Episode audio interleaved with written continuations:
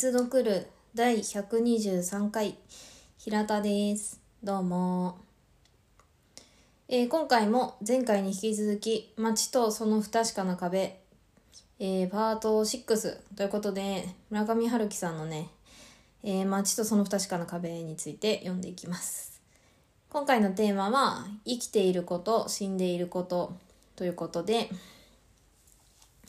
えー前回まではあらすじだったりとか、まあ、あの本体と影の話とかあとは前回だと,、えー、と獣のこととか刻印の話をしました、えー今回も前回と同様ネタバレがこの後ありますので、えー気になる方はねあのお気をつけくださいっていう感じです。はい。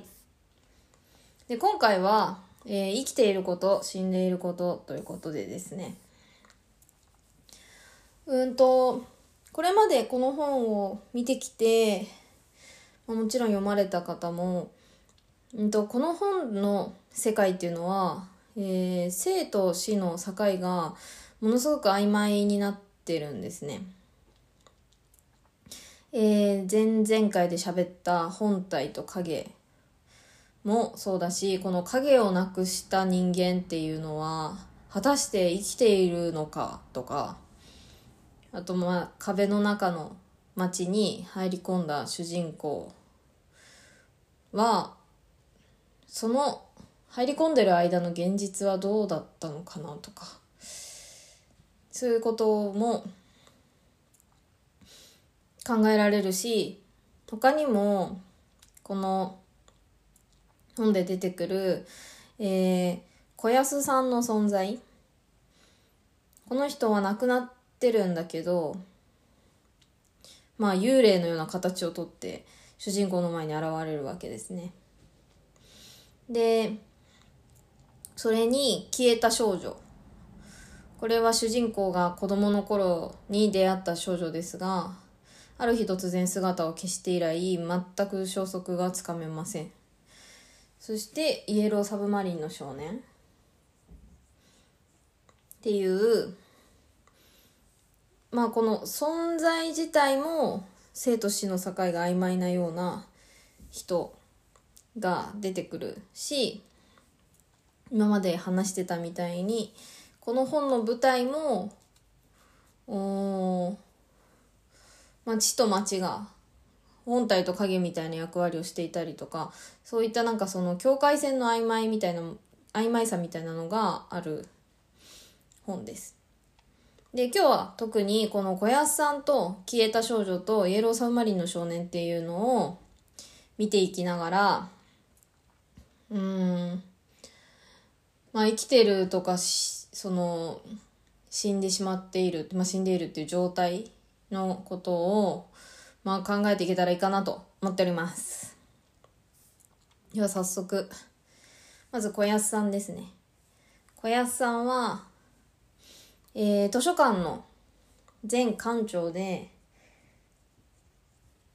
えー主人公が、あのこの図書館の館長に就任する1年前に75歳で亡くなってるんですけど、えー幽霊のような幽霊っていうのかな？その姿形はその小生きていた頃の小安さんのままで、えー主人公とあと図書館に勤めている司書である添田さんという女性の前。そしておそらくイエローサブマリンの少年の前に姿を現します。他の人には見えないみたい。で当初主人公は小安さんが亡くなってるってことを知らずに生きてるもんだと思って引き継ぎを受けます。で途中で小安さんからのまあ説明があるわけですね。でこの人は死者なので影はないし時計も持っていません、まあ、時計持ってないから時計つけてるんだけどえーっと文字盤に針がないんですね。この辺りもねこの壁の中の街も、まあ、もちろんそこに住んでる人も影もないし、えーそこの時計も文字盤がないのでそうやって考えるとあの壁の中の街っていうのは死者の街なのではとも考えたりもできちゃう感じなんですけど。はい。でなんで小安さんが、まあ、その亡くなっているにもかかわらず姿を現してるかっていうのは、まあ、よくわからないですね。まあなんかその理由は想像がなんとなくできるしこの本の中でも言及されるんだけど、まあ、図書館の先行きを案じてるのかまあイエローサマリンの少年のことが心配だったのか何なのか分かんないけど、まあ、おそらく誰かに何かを伝えるために姿を見せてるのではないかと。で本人もなんでその幽霊という形で姿をとってるのか、うんまあ、本人も語らないし本人にもまあそんなにわからない様子って感じです。で、まあ、本の中で主人公への図書館の引き渡しというか引き継ぎを終えて大体。そしてイエローサブマリンの少年の、まあ、行く末みたいなものを見守ってから姿を見せなくなります。で次。この消えた少女ですね。この少女は主人公が少年の時に高校生かの時に出会ってる少女で、えー、主人公に街の話をします。そしてでまあそこの本当の自分は街の壁の中の街の中にいるんだっていう話をするんだけど最終的に突然姿を消してしまってそれ以来ずっと行方不明行方,、まあ、行方知らずっていうか主人公には全く彼女の行方がわからない探してもという感じです。で3番目のイエローサブマリンの少年。このイエローサブマリンの少年はうん主人公の主人公が街の壁の中の街の話をしてるのを聞いて、まあ、そこに行き自分も行きたいと願いそして最終的には姿を消します。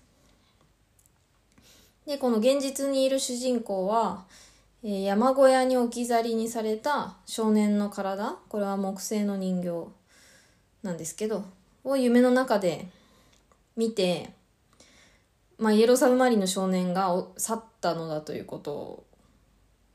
まあ、おそらく街、壁の中の街に行ったんだっていうことをわかるんですけど、そういうことを知ってるのは主人公だけなので えっと、主人公と小安さんかだけなので、まあ、イエローサンマリンの少年の家族からしたら突然神隠しのようにいなくなってしまった息子もしくは弟ということで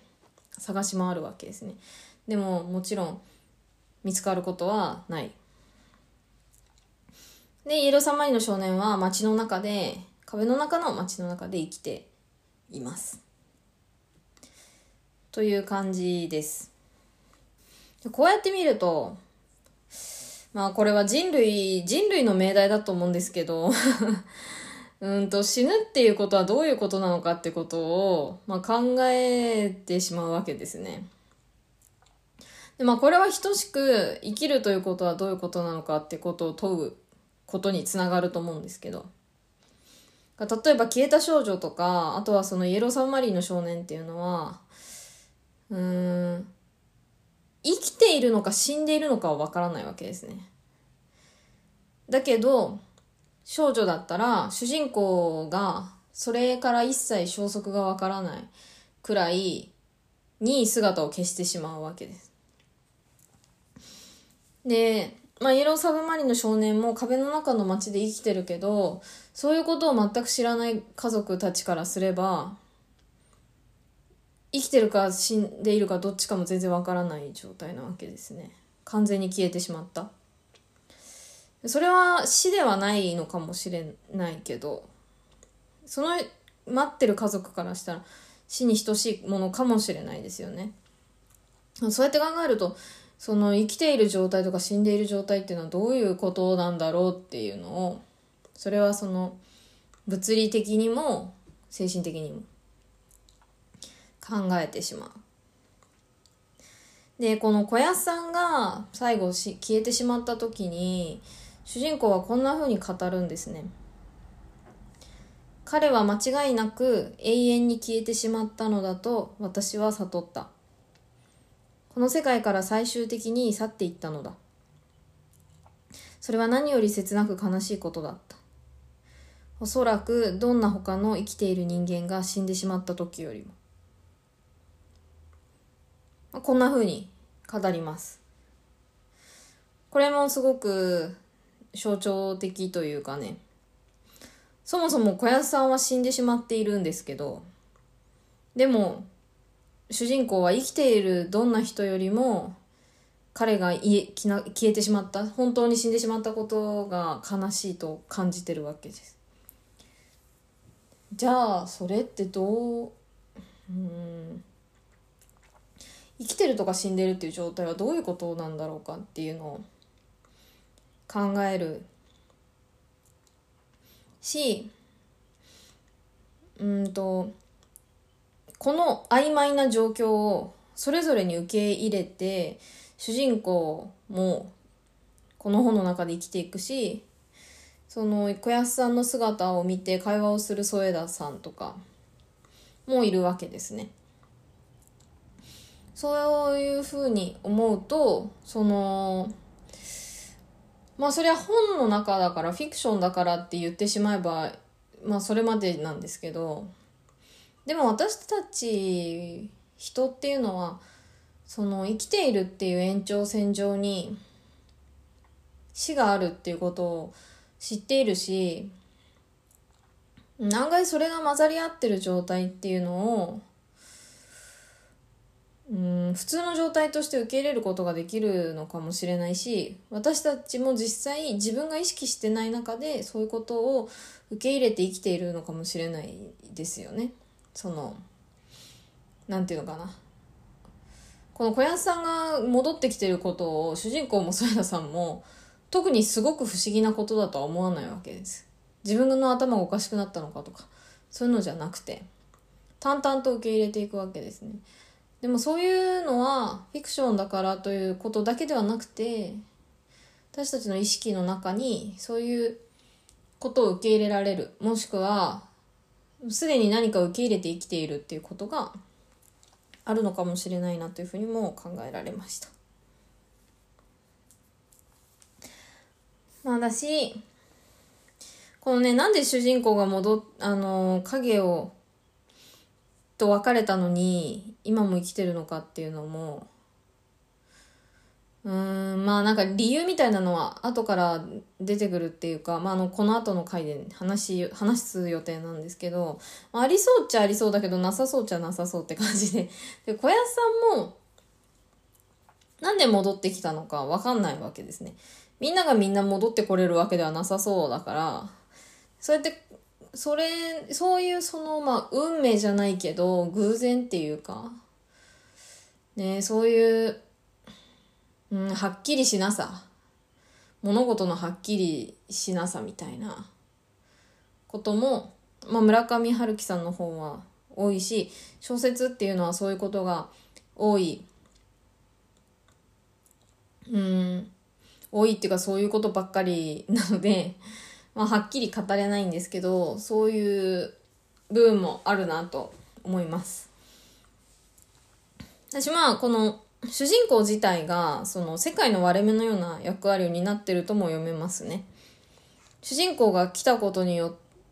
来たことにっていうか主人公がうんと街に街のことを強く思って壁の中の街に実際に行ってでで現実に戻ってきてっていうその行為を行うことによって彼自身がその生と死とかそういうものの境界線上に割れ目を作り出してるっていうかそれはその今の彼がね今の彼の状態がそういう状況を作り出してるっていうふうにも読めるし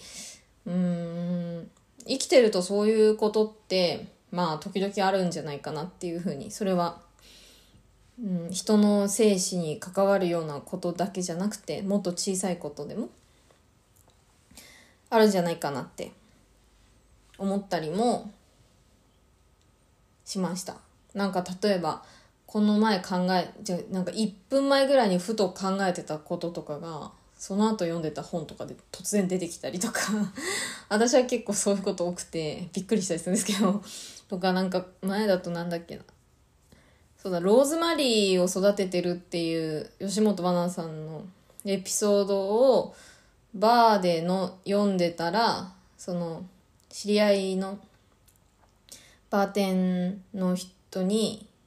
よそれを読んでてその話は別にせずにバーテンの知り合い知り合いのバーテンにえっとなんかおすすめのなんかお酒適当に作ってって言ったらローズマリーのお酒出てきてびっくりしたりとか。なんか私はそういうことが、まあ、ちょこちょこあって。まあなんていうんですかね。こういうことをどう捉えたりどう信じたりするかっていうのは人によりんでしょうけど。でもなんかそういうのって何かうんこういう状況を田和田陽子さんは思考が勝手に会話してるって言ってますけどその人と人とかいろんなものが自分たちの意識してないところで勝手に情報とかを交換してるんだみたいな感じで思考が会話してるって言ってますけどなんかそんな感じがねあったりとかするとそれはもしかしたら物事のというかまあ現実の割れ目みたいな風にも考えられるのかな。自分がそういうところを作り出したりそこに突然入っちゃったりすることもあるのかなと思う風に読めるかなと思いますそう、このね、小安さんは本当に、小安さんに会いたいな、私も。っていう人ですね。あの、主人公はこんな風にも書いてますね。考えてみれば、私は死者としての小安さんしか知らない。しかし、すでに命を亡くした人でありながら、小安さんは豊かな生命力に富んでいたし、私は彼の存在を、その人柄を生き生きと思い返すことができた。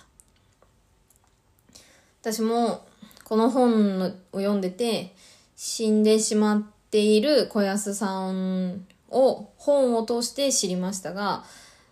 小安さんのうんなんていうんですかね深い、うん、愛情のようなもの。それは彼がうんものすごい苦しみや喪失を得て育ててきたものだと思うけど。そういうものに触れることによってうんなんか私も普通にこういう人って素敵だな素敵というかうんすすごいすごいなって思うし素敵だなって思うしまあ、そういう人物造形ができる著者がすごいんだって話になるのかもしれないけどなんか純粋に普通に小安さんに会えたらいいのになって私も思いました。で、この生と死についてこの本の中でこんな風にも語られています。えっ、ー、と途中でねガルシア・マルケスのえっ、ー、となんだっけコレラの時代だったっけな。待ってよ。引用。あこれらの時代の愛っていう本があの引用がちょっとされててまあそれを受けてなんですけどこんな風に書いてます。ガルシア・マルケス。生者と死者。との分け隔てを必要としなかったコロンビアの小説家。何が現実であり何が現実ではないのか。いやそもそも現実と非現実を隔てる壁のようなものはこの世界に実際に存在しているのだろうか。壁は存在しているかもしれない。と私は思う。いや間違いなく存在しているはずだ。でもそれがどこまでも不確かな壁なのだ。場合に応じて相手に応じて硬さを変え形状を変えていく。まるで生き物のように。えー、こんな風にね本の中でも、まあ、言及がされています。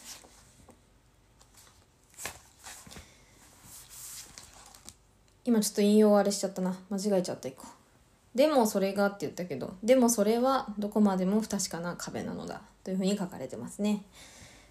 はいで次回はじゃあ壁の話をしようということで えっと、次は物語という生き物、または壁というテーマでおしゃべりしようと思っております。はい。では、次回に続きます。